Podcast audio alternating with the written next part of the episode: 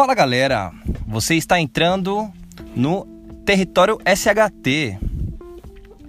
Tá ligado quando você tá naquele limite de município? Ó, eu que moro aqui em São Paulo, zona sul aqui divisa com Itapecerica da Serra. Aí você chega um certo momento do nada tá aparece assim a placa, limite de município.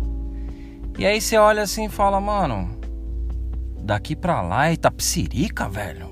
Ou então você tá na estrada, né? Chegando lá em, sei lá, Joinville, tá ligado?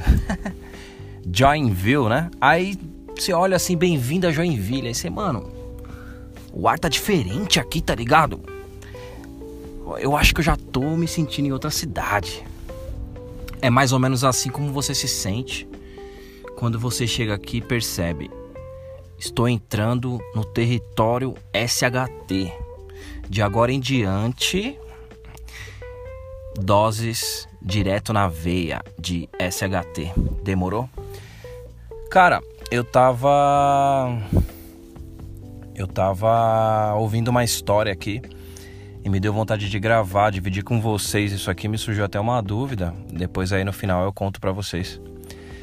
É... é mais ou menos assim. Tinha um cara que ele jogava com o pai dele um jogo de corrida de videogame, né? Acho que era o Ridge Racer, se eu não me engano. Aí beleza. E o jogo de corrida, para quem não sabe, ele tem um sistema de fantasma, né? A gente chama de ghost, né? Que é assim, você faz uma volta rápida e aí você quebra um recorde. Então, a partir do momento que você quebra esse recorde, fica gravado ali a melhor volta foi do Elias, a melhor volta foi do é, Rodrigo e etc. E aí, no sistema de fantasmas, né, no sistema de ghost do jogo de corrida, ele coloca realmente um carro fantasma, um carro é, levemente transparente assim, para meio que você ter uma ideia assim, ó, aquele cara que fez a melhor volta, ele tá mais ou menos aqui na pista, ó, e ele vai fazendo o traçado certinho na pista. Se ele derrapou na, na, na, volta real dele, mostra o carro fantasma derrapando e tal. É praticamente o cara ali na sua, na sua vez de correr, né? Digamos que você tá fazendo uma volta sem ser jogando ao mesmo tempo ali, né? Com seu amigo. Você, o seu amigo fez a primeira volta e você tá fazendo a volta depois, né? É mais ou menos o conceito é mais ou menos esse. E aí que acontece? O pai jogava sempre com o filho e eles disputavam para ver quem fazia a melhor volta e tal. E ia criando esse sistema de fantasmas, né? E o pai dele tinha uma volta muito boa lá. Ele, ele conseguiu fazer um recorde e tal. E aí toda vez que o filho jogava aquela, aquele, aquele jogo de corrida naquela pista, tinha aquela volta do pai dele, ficava. Se ele selecionava, né? Eu quero jogar com o Ghost, né? Com o fantasma, aparecia a volta do pai dele, aparece o nomezinho em cima e tal. Aí beleza. E aí, cara, aconteceu uma, uma tragédia, né? Uma, uma loucura aí da vida. O pai dele morreu. O pai dele faleceu. E aí, beleza, toda aquela tristeza e tudo, toda aquela fase chata, né? Que, que é o luto. Aí passou muito tempo o moleque ele foi revisitar o jogo. E ele, obviamente, nem lembrava daquilo. Né? E aí, quando ele foi jogar, ele se deparou com o, o fantasma, né? É... Ele se deparou com o fantasma, no caso do, do, do jogo, né? O carro, fantasma, o ghost, do carro do pai dele, do recorde do pai dele, tá ligado? E aí foi uma explosão de sentimentos. Ele vê aquilo, né? Ele se deparar com. É, foi registrado no videogame um momento do pai dele ali, é, foi impresso ali, né? Ficou gravado ali o momento do pai dele jogando e tal, os erros, os acertos da corrida ali, das curvas e freadas, né, derrapagens e tal. E tava ali, e ele ficou correndo ali contra o pai dele, cara. Olha que loucura, mano. E aí ele ficou naquele sentimento esquisito, né? Ele por um lado ele achava da hora, ele tá ali revivendo aquilo, por outro lado ele achava estranho, o pai dele já não estava mais vivo e tudo. E o sistema do jogo, ele, ele é mais ou menos assim. Quem faz o maior recorde, a partir daquele momento passa a ser o, o fantasma, passa a ser o ghost dos, dos próximos jogadores, né? Ou dele mesmo, se ele fosse jogar mais pra frente e ativasse o ghost, ele mesmo seria o detentor daquele recorde e ele mesmo poderia quebrar o seu próprio recorde, né? E aí a coisa mais curiosa do fim dessa história é que ele tava muito bem no jogo. E quando chegou ali, digamos, nas últimas curvas, ou próximo ao último retão ali, perto da, da, da, linha de chegada, ele percebeu que ele ia ganhar do pai dele, cara. Só que aí veio a questão, né? Se ele ganhasse do pai dele, o fantasma do pai dele, é, ele ia se perder para sempre, né? E aí o cara, sem pensar, pegou, tirou o pé do acelerador, freou um pouquinho, né? Apertou lá o botão de freio e ele perdeu pro pai dele de propósito. Por quê? Porque ele queria que o aquilo que estava gravado, a jogatina do pai dele ficasse gravada ali ou para sempre ou por mais um tempo, até o momento onde ele superasse aquela emoção ali que ele teve, ele ficou gravado ali, ele perdeu para que o, a memória do pai dele continuasse ali, cara.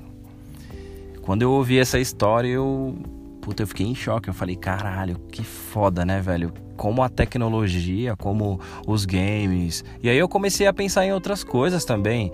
É, filmes ou é, é, mensagens de áudio de WhatsApp. Qualquer coisa. É, perfil de Facebook como, como isso tem um, um, propósito muito louco. Como a gente tem uma segunda vida, né? Como a gente tem um, uma vida virtual dentro do, do, das coisas, né? Sei lá, fica imaginando um ator que você pode vê-lo na num, num DVD, num Netflix, sempre que você quiser e ele já não tá mais entre nós. Ou de repente você, sei lá, você tem uma conversa com aquele ente querido que você você, ficou ali, né? Você não apagou, aí a pessoa falece e depois você revisita aqueles áudios. Eu lembro que, para quem não sabe, o meu sobrinho ele é falecido, é uma grande perda na família, né? E um, do nada minha irmã mandou um áudio dele, copiou assim e encaminhou para mim, né? E aí eu ouvindo a voz dele ali depois de tanto tempo, ele já é falecido há quatro anos. Foi uma coisa louca, cara. Por um instante ele tava vivo ali naquele áudio, entendeu? E é muito louco isso, né, cara? Por um lado, chega a ser até sinistro, tá ligado? Tipo, nossa, mano, como é possível. É...